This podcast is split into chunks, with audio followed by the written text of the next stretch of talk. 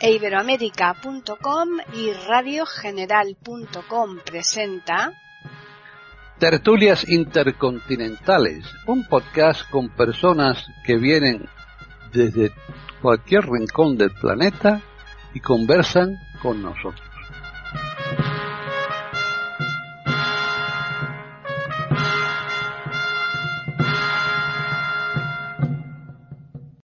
Bienvenidos un día más a Tertulias Intercontinentales en iberoamérica.com. Soy Paqui Sánchez Galvarro y hoy tengo conmigo a una persona muy, muy especial. Y digo que es muy especial, ahora lo, comentaré un poquito más adelante.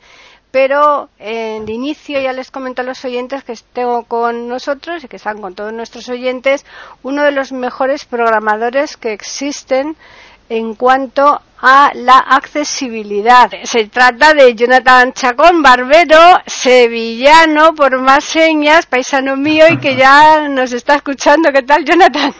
Buenas, Paqui. Un placer participar con vosotros en la tertulia.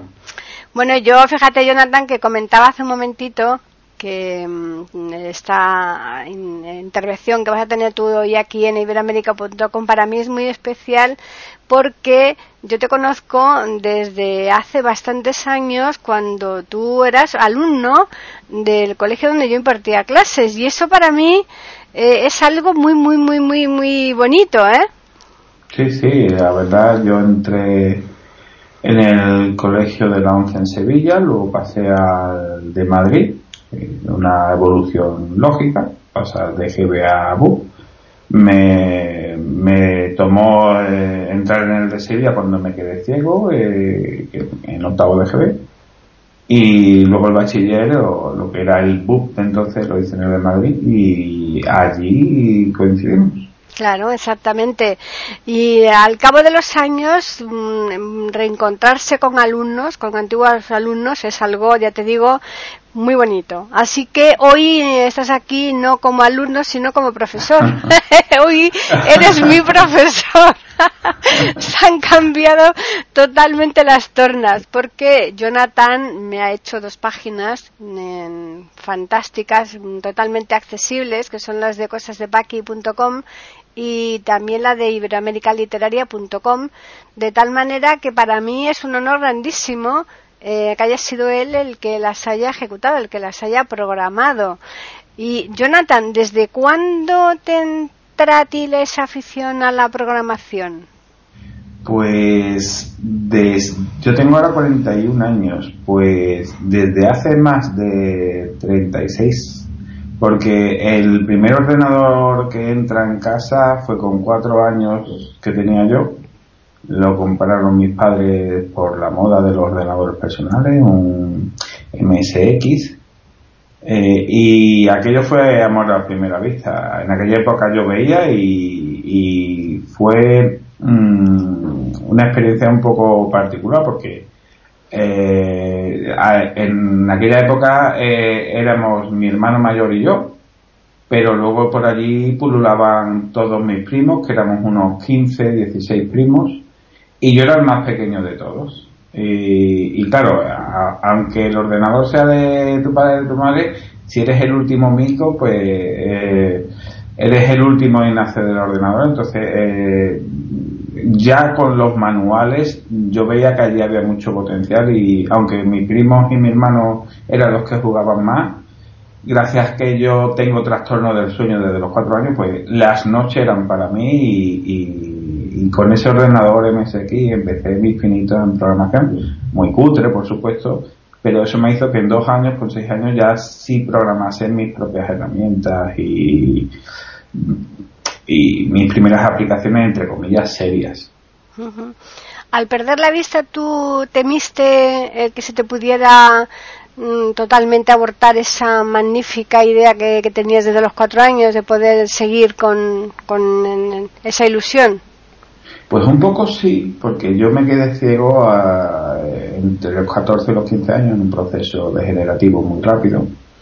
Y ya cuando me quedé ciego del todo, porque en ese periodo estuve con muchas operaciones y demás, lo, típico que tenemos la gente del glaucoma y otras enfermedades degenerativas, Pues cuando ya me quedé ciego y me puse en contacto con la ONCE y demás, y vi la informática que tenían, pues en aquella época, en el año 95, 94, eh, era como volver a la edad de piedra, porque yo en aquella época estaba con ordenadores como el Apple Macintosh, el Commodore Amiga, o sea, interfaces visuales muy potentes, muy multimedia además, y en aquella época los ciegos estaban con MS2. Claro y a mí se me cayó un poco el mundo al suelo, pero luego era el tema de, bueno, ¿y aquí qué hacéis para programar? No, no, los ciegos no programan. Por suerte para mí, yo desde el año 91-92 accedí a Internet eh, a través de lo que se llamaba Ibertex en España y conexiones VPS y tenía amigos y conocidos en Estados Unidos y demás y aprovechando una conexión con, con, ellos mientras me estaba quedando ciego, pues lo comenté, oye, aquí lo que estoy viendo de tecnología en España para ciego, esto es mierda. Miradme que hay allí, hmm. porque me veo que lo voy a pasar fatal. Y la verdad es que se portaron muy bien porque por correo postal me enviaron una caja con unos 60 disquetes con todo el software que había para ciegos en Estados Unidos y que era bastante caro. Y entre ellos pues me lo pagaron, me lo mandaron. Y mientras que aquí estaban con el software habla y un braille hablado pues yo empecé con Outspoken para Mac y también con el JAWS para MS2 y para Windows 3.0 entonces seguí otra vez a, la cresta de la ola porque para ciertas cosas no te puedes conformar a, echar tres pasos para atrás. Pero sin ninguna duda tú lo tenías muy claro, Jonathan, porque cualquier persona eh, lo habría dejado, habría dicho, mira, pues ante estas adversidades cambio el rumbo y ya está. O sea que tú sí que tenías clarísimo que tu futuro era este. Sí, yo desde pequeño eh, lo tenía muy claro. Ten en cuenta que dentro del gremio de la informática hay varios perfiles. Está el que le gusta cacharrear, está el que siempre lo utiliza como una herramienta, está el que le gusta crear cosas y luego está el kamikaze tecnológico, como nos llaman cariñosamente algunos compañeros que hemos pertenecido al Departamento de Investigación y Desarrollo de cualquier empresa. Que, como decía una compañera, eh, tenemos tal ansia de conocimiento que a veces rozamos los enfermizos o sea, de, de, esto de despertarse en mitad de la madrugada, de tengo la solución, y te levantas y te vas al ordenador y lo implementas. O, por ejemplo, en, en una fase de un proyecto, empiezas a trabajar a las 7 de la mañana y enlazas el lunes, el martes y terminas el miércoles a las 12 del mediodía. Son procesos bastante, como decía, peligrosos para la salud, pero que lo llevas en tu ADN. Y es una pasión que tenemos algunos que es un poco enfermiza, pero bueno, yo la disfruto y por ahora no me va mal, que es como digo yo, de, con 41 años sigo vivo. ya, ya, ya, pero de todas formas no, puedes abusar, ¿eh, Jonathan? Porque además esto es, eh, que me cuentas es un poco incompatible con la familia, ¿eh? Sí, no, yo la suerte que tengo es que como duermo bastante poco, pues tengo muchas horas para compartir y entonces siempre eh, eh, mantengo el equilibrio. Yo, por ejemplo, también hago muchos temas de background. Estoy hablando contigo, pero en segundo plano estoy pensando de por dónde me va a salir el script de cosas de packing cuando termine la limpieza. Y entonces, pues, un poco de optimizar. A mí me encantan mucho las metodologías de tipo GTD, Get to Do, temas de optimización de los procesos de trabajo, procesos de pensamiento. Eh, yo, por ejemplo, en mi vida personal utilizo una, una, una, técnica de Pomodoro adaptada a mi flujo de vida, de si tú quieres algo conmigo, me tienes que mandar un correo electrónico para que quede constancia, porque yo a través de mi bandeja de entrada del correo electrónico voy organizando toda mi vida yo siempre digo una cosa cuando tengo una entrevista laboral con compañeros o con una posible empresa es, si no está en mi calendario, para mí no existe esa cita. Y, por ejemplo, en el calendario tengo cosas que la gente considera absurdas, como, por ejemplo, aniversario de boda, todos los, compañeros, todos los cumpleaños de familia y amigos y demás, porque si no, para mí no existen. Claro. Es una forma de eh, organizar mi vida. Están escuchando tertulias intercontinentales en iberoamérica.com. No, no, por supuesto, y sobre todo eh, con el ritmo de vida que tú llevas de trabajo, porque como tú dices, eh, lo mismo te tiras un montón de horas seguidas desarrollando un tema, pues a, a, lo mejor en ese lapsus de tiempo es cuando tenías que haber hecho algo y si no lo tienes anotado es complicado, ¿no? Claro, por eso hay que mantener un equilibrio. Luego también eh, el tema de la suerte que tengo yo es que eh, puedo llevar varios proyectos a la vez, que hay compañeros que no tienen esa facilidad. Yo, yo por ejemplo, que digo yo, de, de cuando estuve trabajando en Ilunion, eh, era muy habitual de empezar la mañana en un proyecto, a mediodía pasar a otro con otro compañero distinto, la tarde terminar en otro proyecto totalmente distinto y la noche, después de mi jornada laboral, seguir con mis experimentos personales y, y, ahí yo no tengo ahí problema alguno o sea como te digo yo sigo mi metodología de trabajo y eso a mi cerebro no se cortocircuita. Entonces bien hay compañeros que eh, te siguen una mentalidad de hoy lunes toca esto y es todo el día eso es más si alguien le llama para interrumpirle para hacer una consulta de otro proyecto no, no lo resuelven, se quedan bloqueados. En mi caso no sucede, entonces por ahí me salvo. Bueno, pues eso porque tienes esa capacidad, porque eso no, no, como dices tú, no es nada fácil el poder llevar tantas cosas a la vez de, y, y, y, a lo mejor totalmente diferentes, aunque sean sí. de programación, pero totalmente distintas, porque no tiene nada que ver a lo mejor el elaborar una página con unos determinados requisitos que otra que no tenga nada que ver, ¿no? No, no, y por ejemplo, ahora que estoy en Cabify, eh, yo tengo una parte que es para iPhone, tengo también tareas de Android, también tengo tareas de la página web, pero es que también llevo el comité de diversidad con otros compañeros, también estoy en la parte de marketing, también estoy en la parte de publicidad para la, las guías de estilo ahora de comunicar que sean inclusivas y demás. Entonces, eh, te llaman y yo lo primero que digo, ¿este quién es? para, para irme preparando eh, claro. los tiros.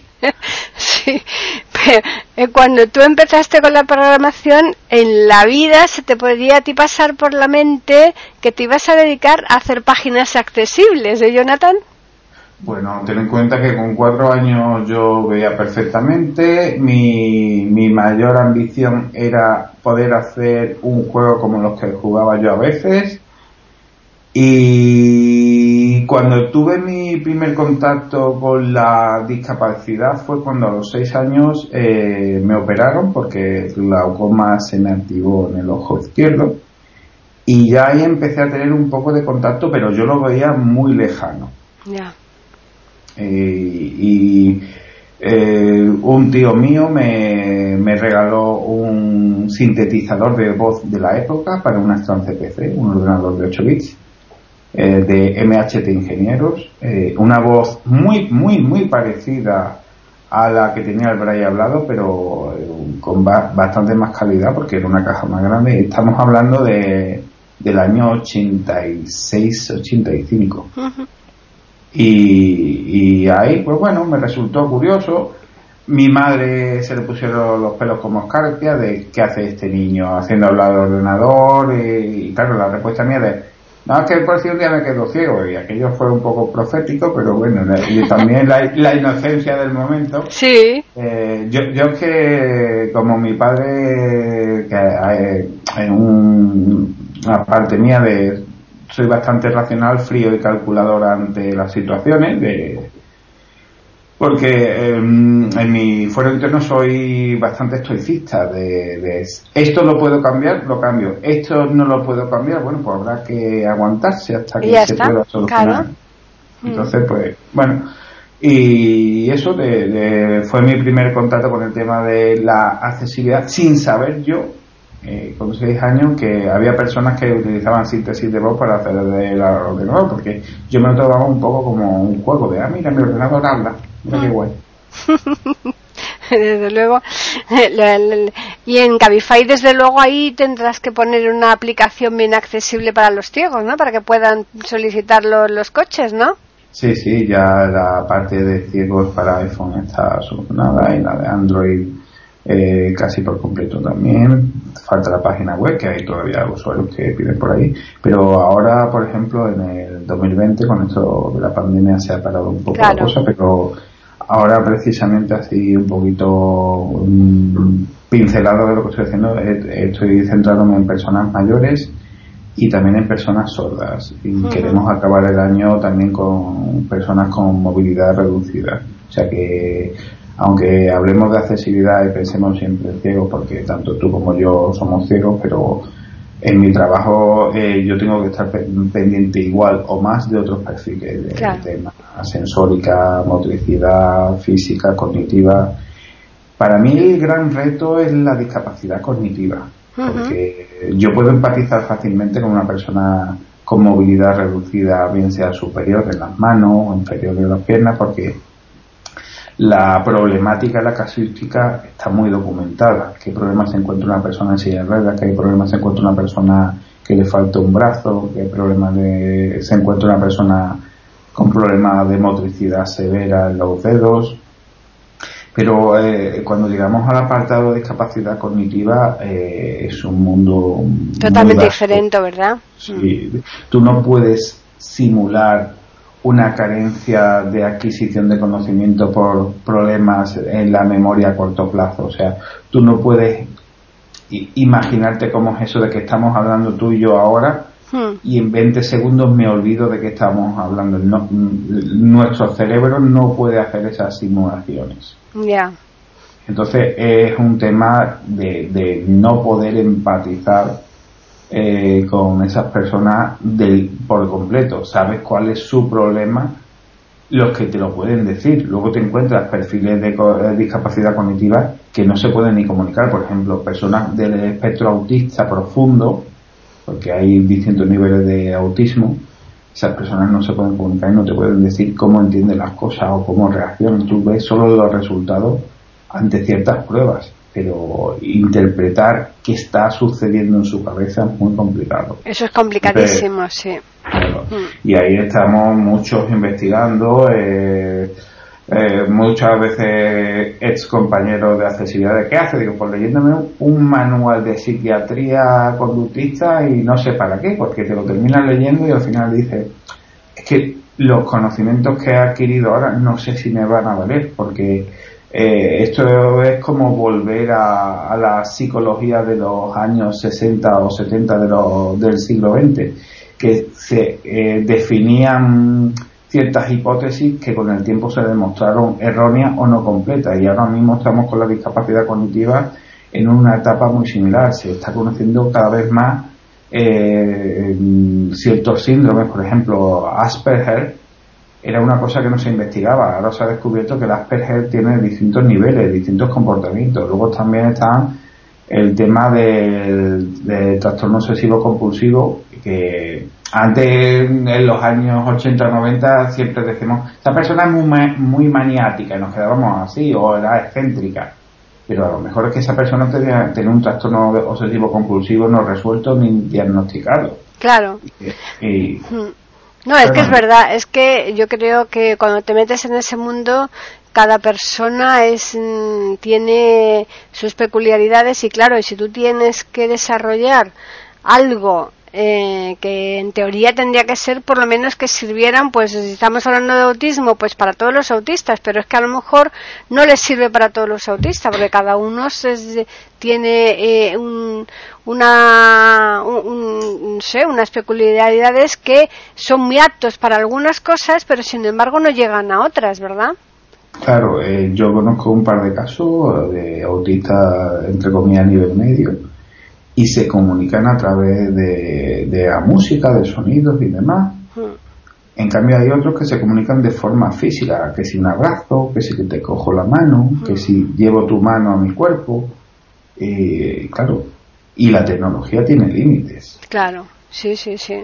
No, entonces no me extraña que, que este desarrollo que tú que estás ahora mismo experimentando te quite un poco el sueño, Jonathan.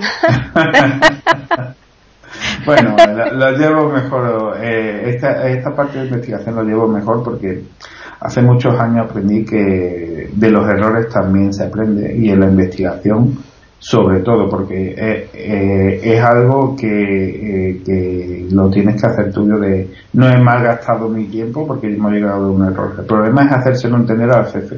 Hmm. Oye, te has tirado un año y al final me dices que el camino que has seguido es un error. Pero es un logro porque ya durante ese camino has descubierto otras cosas, has probado otras cosas, entonces vas acotando las posibilidades de por dónde va a estar el éxito. Pero claro, en un mundo empresarial eh, es complicado decirle a un jefe que aunque parezca un error puede ser un beneficio a futuro. Eh, es un problema que, por ejemplo, tenemos en España. La investigación y desarrollo no se entiende. No, está muy mal pagada además y muy mal vista casi, ¿eh? porque es que no, no, no la promueven. Entonces aquí lo que quieren son eh, los hallazgos inmediatos y la investigación es siempre de futuro.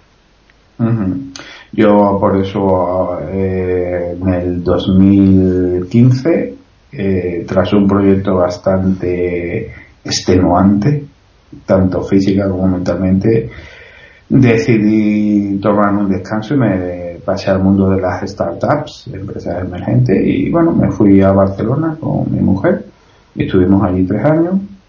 Eh, estuvo muy divertido porque es otro tipo de investigación, es más diversión. Las startups normalmente se dedican a crear nuevos productos a partir de tecnologías ya investigadas. Ya. Entonces es un poco más relajado. Claro. De, de, esa última investigación que hicimos en Ilunion, pues así por dar pinceladas, un equipo de tres investigadores, eh, Jessica terminó con un embarazo de riesgo, un embarazo normal, y por el estrés se le complicó. Eh, yo terminé con psoriasis por estrés. Y Esteban dice que se cayó. Yo creo que se tiró para cogerse una baja. Esteban eh, es un compañero, eh, ahora está con invalidez permanente porque tiene una enfermedad degenerativa física, temas de atrofia muscular y un día dio, se salió a la calle a dar un paseo para relajarse en su silla de ruedas motorizada y nada, que cogió mal un bordillo porque no estaba pendiente, estaba seguía pensando en el proyecto y, se cayó. Se, cayó. Entonces fue una investigación muy bonita, muy interesante, que ha dado pie a muchas cosas de las que vemos ahora, pero esa investigación cuando la terminamos, incluso Google nos dio la enhorabuena y demás, pero se quedó en un cajón y nos frustró muchísimo. Todo. Pues sí, no me extraña, no me extraña porque con lo que me estás contando, que encima eso por lo menos no salga a la luz es una pena. Y, sobre todo con el trabajo, con el esfuerzo que conlleva todo esto, sobre todo mental, porque el trabajo vuestro todo es mental. ¿Mm? Están escuchando tertulias intercontinentales en iberamérica.com porque tú dices, bueno, yo estoy aquí todo el día sentado, ya, ya, pero es que acabas al mediodía ya con la mente hecha polvo, que yo no sé cómo eh, no, no, no, no, ves ahí aún, sin ver, no ves cosas por ahí volando. Bueno, algún sonido raro. Alguna cosa rara, ¿verdad? no, también es un poco físico. Por ejemplo, eh, yo, eh, yo he tenido una amonestación técnica laboral por hacer el cafre de desmontar un rack de servidores en caliente. Y claro, era tema de enchufar unos cables en una máquina que pesaba unos 200 kilos y había que hacerlo cruzando los brazos sin ver. Madre mía. Cinco ingenieros que estaban allí de, coño, lo hace el ciego, que es el único que puede enchufar sin ver. Y claro, justo cuando estaba yo tirado en el suelo, pasando el brazo por debajo de un ventilador y demás, haciendo puntería para enganchar un cable, se acerca el jefe de la compañía con el de recursos humanos. Madre mía, y te ven ahí así tirado. Sí, pues, situaciones divertidas. Sí, ya te digo. el caso es que si no hubiera aparecido en ese momento, te habrían dado la enhorabuena, pero claro, eh, eh, eh, se les quedó un poco al descubierto, ¿no? La, el, que tuviera que ser el ciego el que le sacara las castañas del fuego. Sí, sí, sí. Mm. Que eh, yo siempre doy gracias a quien quiera que sea, porque siempre he tenido muy buenos compañeros. O sea, eh, yo el problema que me he enfrentado a veces es que a veces se han olvidado de que soy ciego. Que eso es muy importante, ¿eh? eso es lo mejor que puede pasar, ¿eh? Sí, pero que te dejen olvidado en un restaurante. Sobre todo si no conoces la zona, ¿no? claro, claro. ¿Dónde está Johnny? Johnny. Eh, hostia, me quedo ¿Dónde coño ibais? No, fuimos al baño y claro, quedamos en... Venga, todos a pagar. pero bueno. Qué bueno. Y, pues sí. Jonathan, ¿y por qué sois tan pocos eh, los que os dedicáis de, a esta profesión? Me estoy hablando de, entre los ciegos, ¿eh? ¿eh? A lo mejor hay muchos que lo intentan y pocos los que llegan. Mm, ¿Por qué ves tú eh, esa, esa resolución? Yo lo que veo, lo que veo es que dentro de las agrupaciones, asociaciones, organizaciones y entes que se encargan del mundo educativo de las personas ciegas, todavía no dan un apoyo a las nuevas tecnologías como opciones de, estudio y de formación. Eh, tú vas, por ejemplo, a la biblioteca digital de la ONCE y hay muy poco material sobre programación y tecnología. Tienes que buscártelo lo, fuera y lo que hay en muchos casos está obsoleto. Luego está también el tema de que el sistema pedagógico que se utiliza para programación sigue siendo predominantemente teórico y a programar se aprende programando. Claro. Es algo muy, muy práctico. Eh, de, pegarte cabezazos contra la máquina intentando conseguir engañar al procesador para que haga lo que tú quieres. Hmm. Y, también es un tema de, de acceso a esa información. A mí se me ha acercado gente, tanto ciega como no, de, oye, yo quiero aprender a programar y siempre le digo lo mismo, ¿sabes inglés? No, pues lo primero que tienes que tener en cuenta es que el 95% de la mejor documentación que hay está en inglés. Claro. Y, además, siendo ciego, el problema es que los nuevos modelos pedagógicos para aprender programación son muy visuales. Y una persona ciega no puede aprender, perdón, no puede empezar a aprender eh, por la parte de la interfaz de usuario, sino de cómo son las tripas de la máquina. Y esa parte es muy aburrida si no te apasiona la programación. Entonces hay un problema de porque todo el mundo empieza colocando botoncitos y cajas de texto y yo tengo que empezar programando cómo se arranca la aplicación y cómo se gestiona la memoria. Sí, una parte muy aburrida. Ya, pero es que si no conoces esos conceptos base, luego lo de arrastrar y soltar lo puedes hacer con tu lector de pantalla, pero luego no puedes enlazarlo para modificar lo demás. Necesitas más conocimientos que un programador que no, que no tenga problemas de visión. Entonces, esa carencia o esa necesidad de más conocimiento la tienes tú que solventar. Hmm. Nadie va a estudiar por ti, nadie va a aprender por ti. Y hay muchos ciegos que se me han acercado, le he soltado un montón de documentación. Me tengo que leer todo esto. Yo en su día lo hice y más. Claro.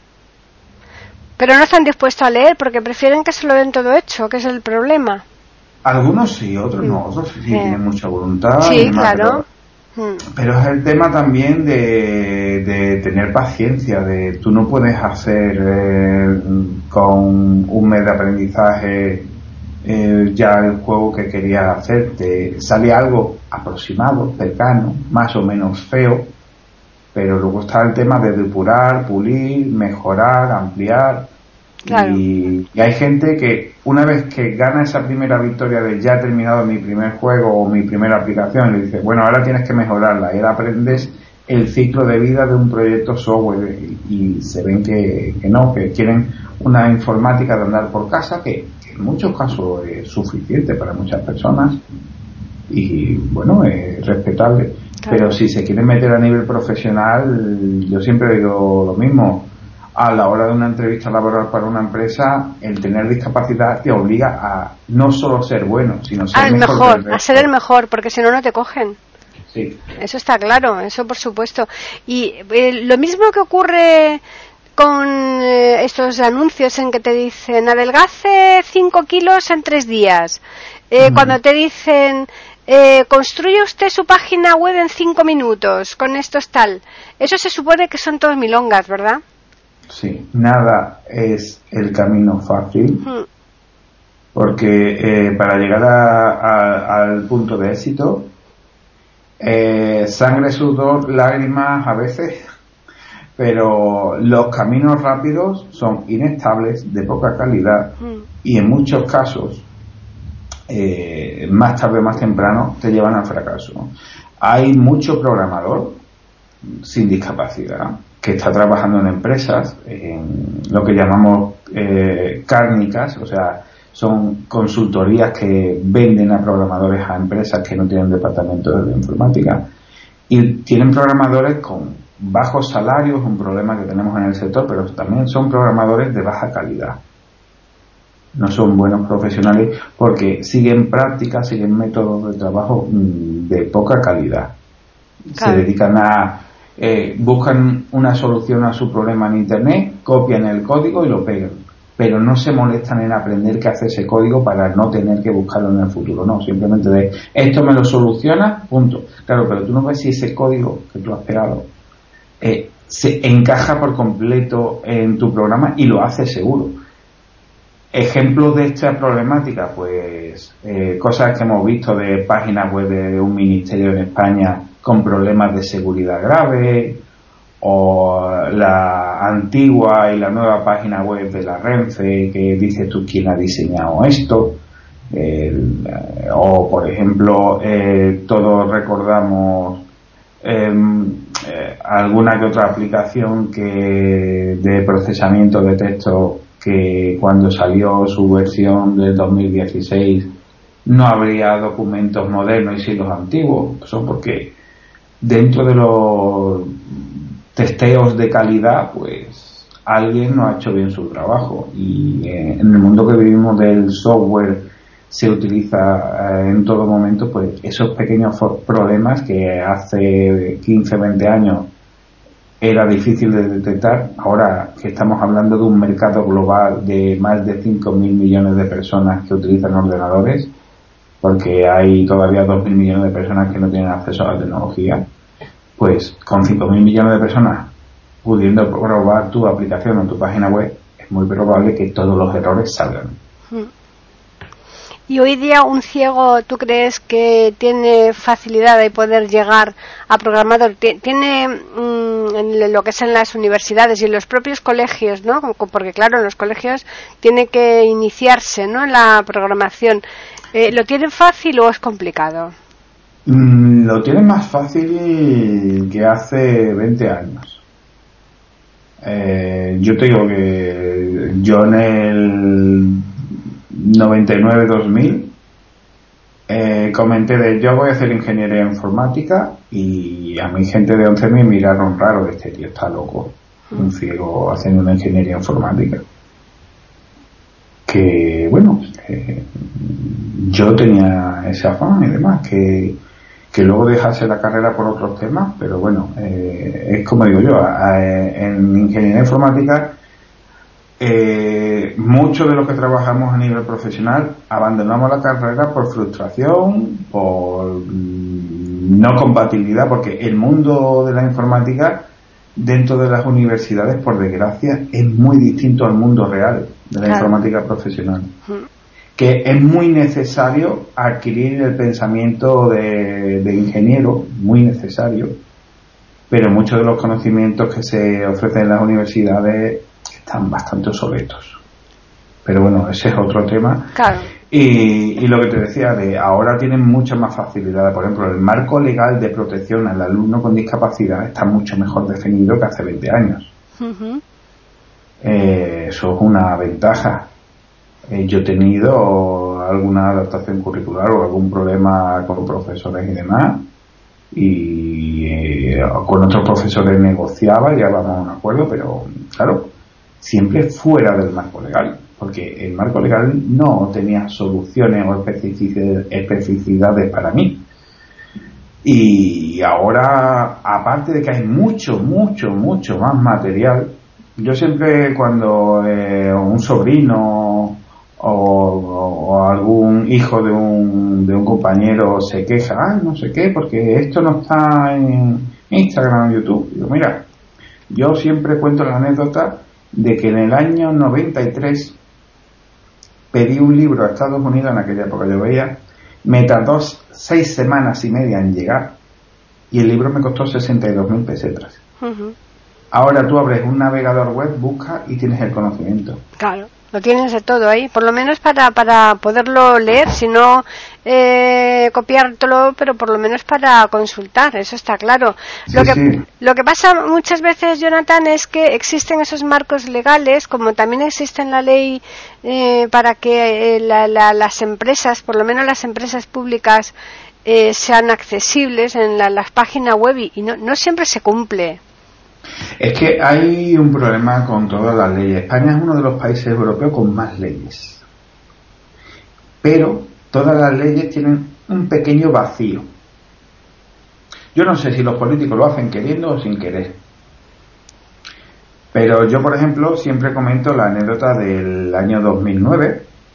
Entra la ley de obligatoriedad de accesibilidad en las en las administraciones digitales, eh, Junta de Andalucía, Junta de Galicia, Generalitat Valenciana, Generalitat de Cataluña, Comunidad de Madrid, tienen que tener su página web accesible. 1 de enero de 2009. Efectivo. El día 2 yo puse una denuncia porque la página web de la Junta de Andalucía no era accesible es la obligación de todos los ciudadanos. Claro, no, no, por supuesto. A hacer seguir las leyes a las mm. administraciones. Mm. Pero claro, tienes que irte a la comisaría, poner una denuncia, etc, mm. ¿Qué pasa? En su momento, tres meses, cuatro meses después, se desestimó porque la Junta de Andalucía alegaba voluntad para solucionarlo. Sí, lo mismo pasó con lo de la Renfe, con la de la Renfe igual. Eh, ese es el tema, de que estaba el vacío legal de voluntad. Hmm. O también hay otro vacío legal de imposibilidad técnica. Yo, por ejemplo, a mí me han convocado como perito técnico para determinar que la alegación de imposibilidad técnica de una página web de unos centros comerciales muy famosos aquí en España, no puedo decir nombres, eh, ellos alegaban que su página web no se podía hacer accesible porque la tecnología no lo permitía. Y a mí me llamaron para destrozar esa teoría. Y sí, se lo demostré, me tocó explicárselo al juez, al abogado de la defensa y al otro abogado. Eh, no, esto se puede hacer por esto, por esto, por pom, pom, pom, pom, pom. Y, y, lo divertido es que el, el propio representante del centro comercial decía que nuestro departamento informático nos ha dicho que no se puede hacer. Digo, pues yo, que usted, o los despedía a todos o me buscaba mejores profesionales. Exactamente.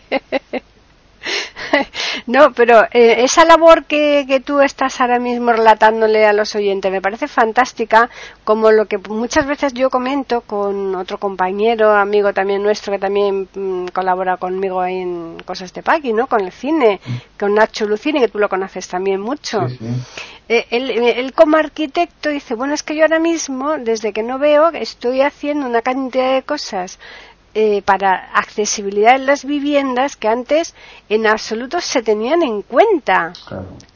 ¿Eh? Y es que parece mentira, pero que tenga uno que quedarse ciego, ¿no? Para, para abrirle los ojos a los que ven de verdad, ¿no? Claro, es que ese es un tema, por ejemplo, yo participo mucho en congreso y evento divulgativo.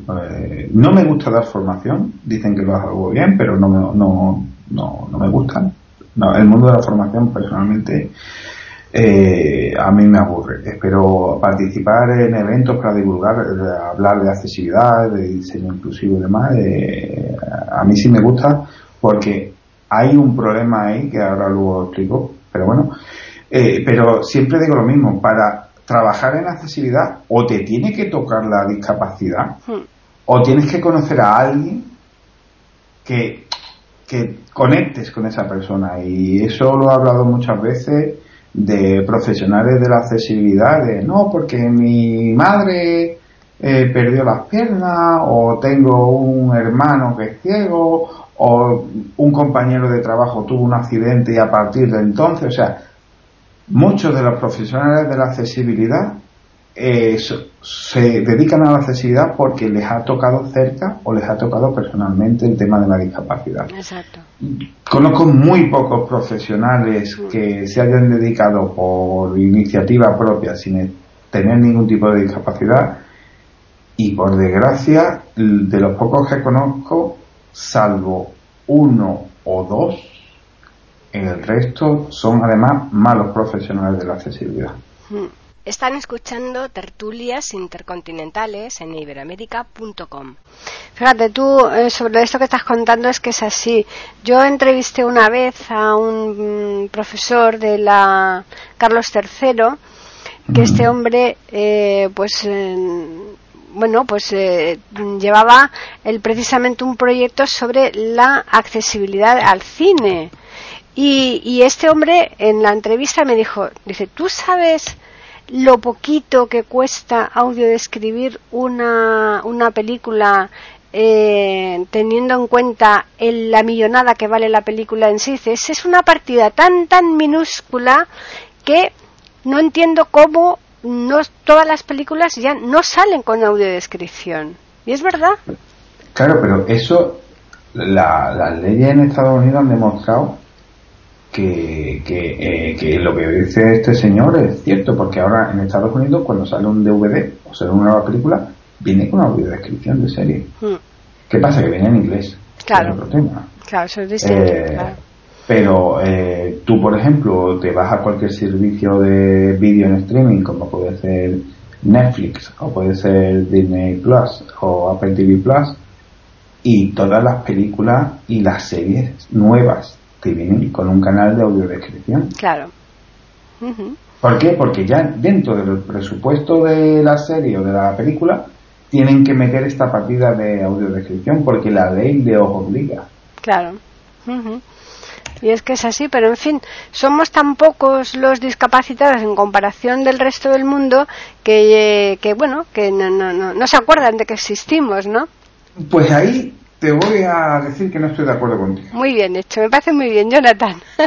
Mira, te explico, te explico. Dime. Eh, según la Organización Mundial de la Salud, mm. hay mil millones de personas en el mundo con discapacidad reconocida, o sea, discapacidad con papeles. Sí. De esos mil millones de personas, solemos tener amigos y familia. Pon mil millones más. Ya son dos mil millones de personas que están en contacto con la discapacidad. Luego está el tema de que esos 2.000 millones de personas se unen al 1.000 millones de personas mayores, mayores de 65 años, que tienen una discapacidad no reconocida adquirida, porque las personas mayores tienen problemas de pues movilidad. de sordera, de vista, de todo. Esas son multi, multi, no uno, sino multidiscapacidad. Mm. Claro, pues ya tienes casi la mitad de la población del planeta que tiene problemas. Mm. El problema no es que seamos muchos o pocos, el problema es que no nos hacemos visibles. Y hacerse visible es obligar a los que legislan a que legislen para todos. Hmm. Obligar a los que crean productos a que creen productos para todos. Obligar a los que venden esos productos a que los vendan de forma accesible, porque luego está el tema de tengo un producto accesible y demás, pero que no lo puedo adquirir porque los, mecanismos de venta no son accesibles. Por ejemplo, eh, esto fue bastante divertido hace, creo que fue en el 2007, 2006, una empresa que se dedicaba a vender sillas de ruedas motorizadas en Estados Unidos. 2007, sí. Pues su página web era totalmente inaccesible para todo el mundo. Hmm. Entonces, las personas que quieren comprarse esa silla de ruedas tienen que pedirle ayuda a alguien. Una incongruencia total. Ahí está. Qué barbaridad. es el tema. Pues sí, la verdad es que es tremendo. Lo cierto es que, vamos, podemos estar aquí charlando horas y horas, así que esto yo creo que de vez en cuando podemos darle otra vuelta a la tuerca para que nos cuentes eh, todos eh, los proyectos de futuro, lo mismo que nos has dicho ahora, lo que tienes en mente de aquí a final de año y en otra ocasión pues nos das otro empujoncito para ponernos los dientes largos a los usuarios, ¿eh? Un placer, un placer, sin problema. Así que vamos a decirles a los oyentes cómo te pueden localizar a ti, porque ya comento que como programador es un fenómeno eh, yo solamente tengo experiencia con las páginas web que me ha hecho a mí, pero vamos, eh, solamente ver eh, cómo se lo rifan en las empresas públicas, ya eso es todo un referente. Así que, ¿cómo pueden contactar contigo quienes deseen pues que les hagas alguna página o un blog o lo que sea, lo que tengan intención de construir? Pues mira, yo siempre digo que eh, intento estar lo más accesible posible. En Twitter me pueden encontrar en arroba Jonathan Chacón, pero si me quieren localizar eh, y ver eh, cuando escribo algo y demás en, el blog programaraciegas.net, ahí me pueden localizar fácilmente. Pues yo voy a decirles a los oyentes que a nosotros nos pueden escribir a tertulias arroba e bueno, y tenemos también el Twitter que es Iberoamérica con las iniciales EI y la A América en mayúsculas.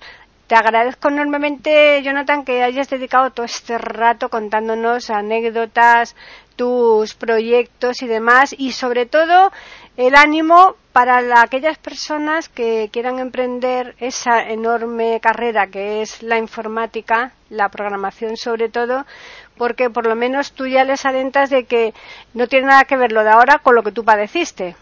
Sí, sí, sí. Pero bueno, también lo de ahora tiene su diversión. Yo siempre digo que si quieres, tienes que poder. Hay cosas complicadas, pero cada vez hay menos imposibles. Claro, claro, pues sí. Pues nada, a los oyentes recordarles que les esperamos aquí el próximo lunes con otra tertulia intercontinental.